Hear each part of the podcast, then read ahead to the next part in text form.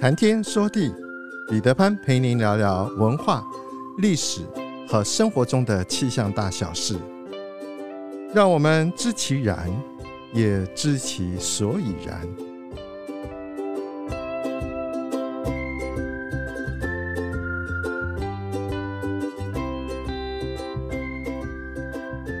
谈天说地，潘大刚空中与您相会。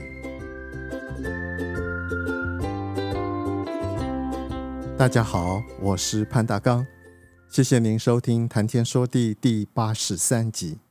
上一集我们谈到了为什么长期以来华人社会中存在着“好男不当兵，好铁不打钉”的价值判断。考证指出，自从战国时代以后，军人的社会地位始终都没有得到应有的重视，因此结果就是大家都不愿意去从军。历史上，从大航海时代开始，无论是地缘政治或者是国际政治舞台上，要能够长袖善舞，最后靠的就是强大的武力作为后盾。因此，建置适当的军事力量是必要而且必须的。然而，由于东西文化本质上的差异，西方造就了一个海洋国家，以自由贸易为借口。长期以来实行侵略和霸凌异族，东方则建构的是大陆型的国家，长期以来以安抚边陲、以利造安，最后都以实现万国朝宗、世界大同作为最终目标。不难理解为什么我们的文化对于从军是却步的。当兵不仅失去自由，甚至有机会牺牲生命。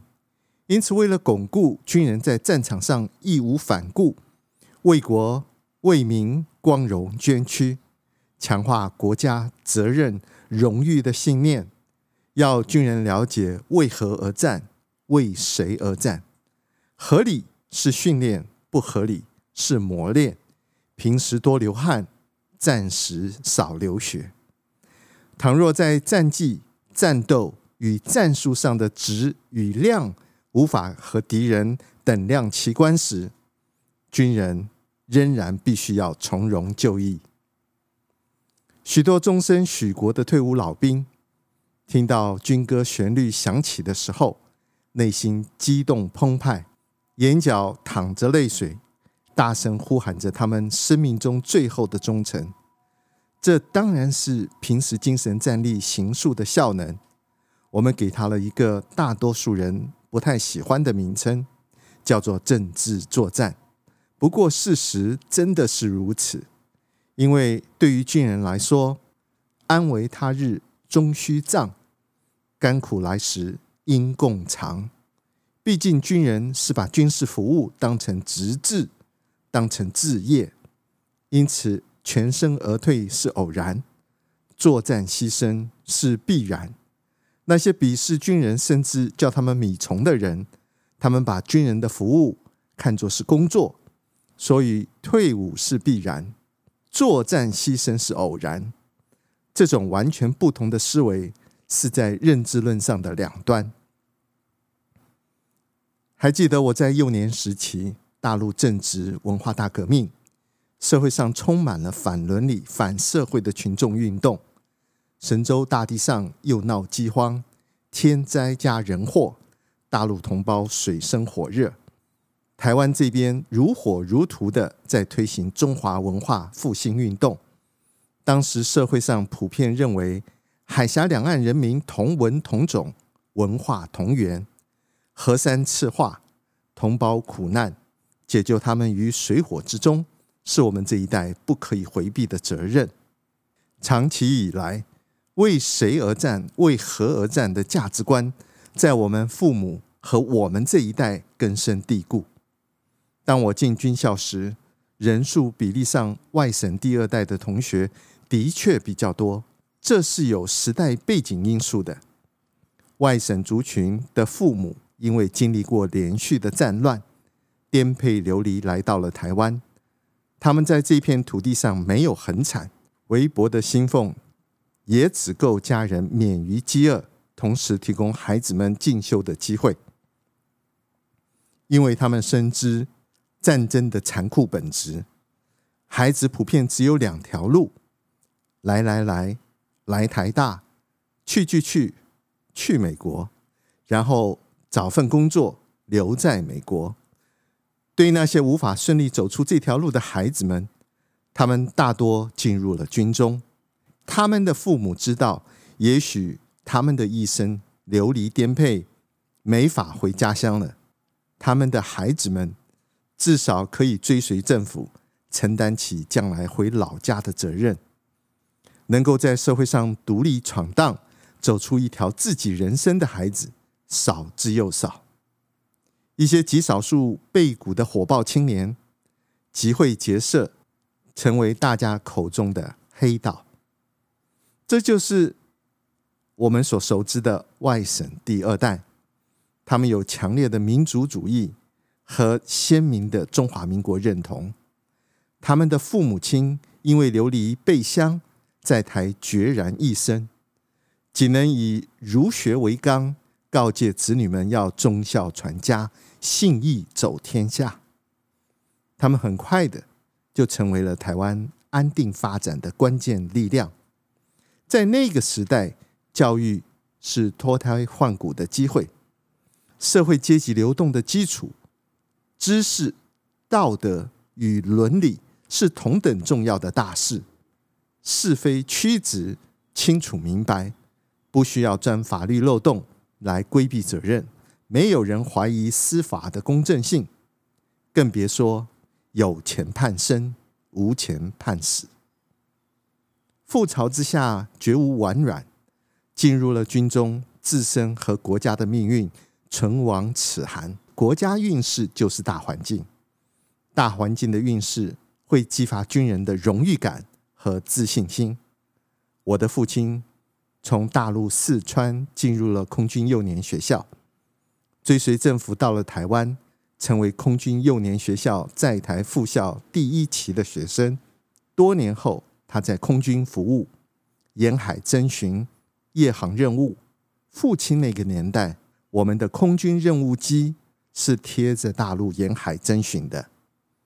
到了民国七十一年，我军校毕业，进入部队以后，才知道。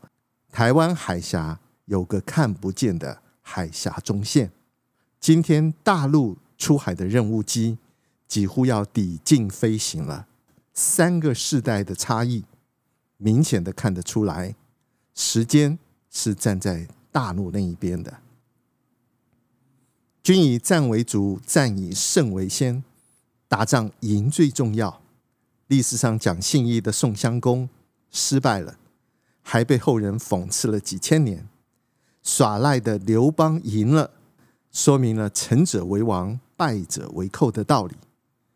破釜沉舟、草船借箭、暗度陈仓，无数的战争故事讲的都是计谋。再帅的哥们不会打仗，也只会被淘汰。因此，好军人要有勇有谋。据说。引清兵入关的吴三桂是个美男子，美男子失败了，还是要背着汉奸的骂名。时运不济，再好的体能也是白搭。飞将军李广够厉害了吧？他可以把箭射入石头。然而他北伐匈奴，因为走错了路，未能及时的参战，最后也只能自裁。再高的智慧，站错了队伍也是瞎忙一场。智多星的吴用，足智多谋，可惜他加入的是梁山伯，最后的结局也是自刎。战场打胜仗，自己熬到了天下太平，仍然有功高震主的风险。汉高祖刘邦曾经问群臣：“吾何以得天下？”群臣回答：“皆不得要领。”刘邦于是说：“吾之所以有今天，得力于三个人：运筹帷幄之中，决胜千里之外。我不如张良，镇守国家，安抚百姓，不断供给军粮，我不如萧何；率百万之众，战必胜，攻必取，我不如韩信。三位人杰，勿能用之，此吾所以取天下也。韩信为汉朝立下汗马功劳，最后还是被萧何吕后设计而亡。这是成语“成也萧何，败也萧何”的故事。狡兔死，走狗烹；飞鸟尽，良弓藏。朱元璋火烧庆功楼。难道说一旦从了军，即使是功勋彪炳，仍然不能忘了伴君如伴虎？春秋越王勾践谋士文种，文种出谋又策划，越甲吞吴，战功彪炳。范蠡提醒不听劝，被怀疑要造反，最后仍然逃不过冤枉的一死。战国法家的代表人物商鞅，商鞅变法，大秦变得很强大，终于能够统一东方的六国。最后，商鞅也被指责要企图谋反，车裂示众，并且诛其九族，这些都是功高震主惹下的祸。即使是自己在战场上能够打胜仗。在一系列的阴谋阳谋中也活了下来，还有战场外的致命因素。岳飞打仗够厉害了吧？一个莫须有的罪名就可以让岳武穆含冤莫白。西元一千一百四十年，完颜兀术毁蒙攻宋，岳飞挥师北伐，先后收复了郑州、洛阳等地。又于郾城、颍昌大败金军，进军朱仙镇。宋高宗秦桧却一意求和，以十二道金牌下令退兵。岳飞在孤立无援之下，被迫班师。在宋金议和的过程中，岳飞遭受秦桧、张俊等人的诬陷，被捕入狱。西元一千一百四十二年一月。岳飞以莫须有的谋反罪名，与长子岳云和部将张献同被杀。岳飞是死于秦桧的陷害。秦桧嫉妒岳飞屡建大功，于是怂恿皇帝连下了十二道金牌，召回岳飞，然后诬陷岳飞是要造反，把他害死在监狱里。当时另外一个元帅。韩世忠曾经去问秦桧：“岳飞到底犯了什么罪？”秦桧说：“莫须有，莫须有，也就是也许有，可能有的意思。换句话说，也就是没有什么证据。”韩世忠听了以后，当然不服，说：“莫须有三字，何以服天下？”岳飞之死，或许和他本人。某种关系，或者是武将的率性。岳飞曾经主动询问赵构立嗣之事，作为一个臣子，谈论皇帝的家事，已经明显越界，犯了大忌。据说赵构因为逃跑受惊，不能生育，加上唯一的亲儿子早年夭折，这成了他心头痛。岳飞成天嚷嚷着要立储君，岂不是哪壶不开提哪壶？此外，岳飞率领的岳家军军纪严明，所向披靡，连金人也赞叹“撼山易，汉岳家军难”。岳飞对于这种称呼当仁不让，可是军队到底还是国家的军队。岳飞。不太把皇帝放在眼里，赵构肯定很不爽，是让岳飞生，还是让岳飞死？最后还是决定赐他一死。对于赵构而言，岳飞功高震主，对他的政权是一个威胁，这是其一。赵构主和，而岳飞主战，君臣意见极度不合，这是其二。岳飞有越俎代庖之行为，过于高调，这是其三，这都给岳飞被刺死埋下了伏笔。多年前，曾经在淡江大学旁听林中斌老师的课，他说，古今中外历史上的将领，多数都是文武双全、温文儒雅。又可以号令雄狮的精英。现今流传的各类兵书，哪一个不是允文允武的军事将领实践的心得？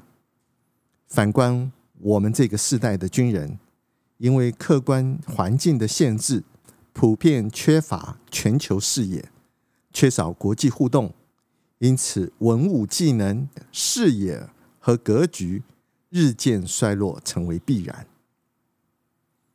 最后，近代史上以悲剧收场的将军，我认为非孙立人莫属。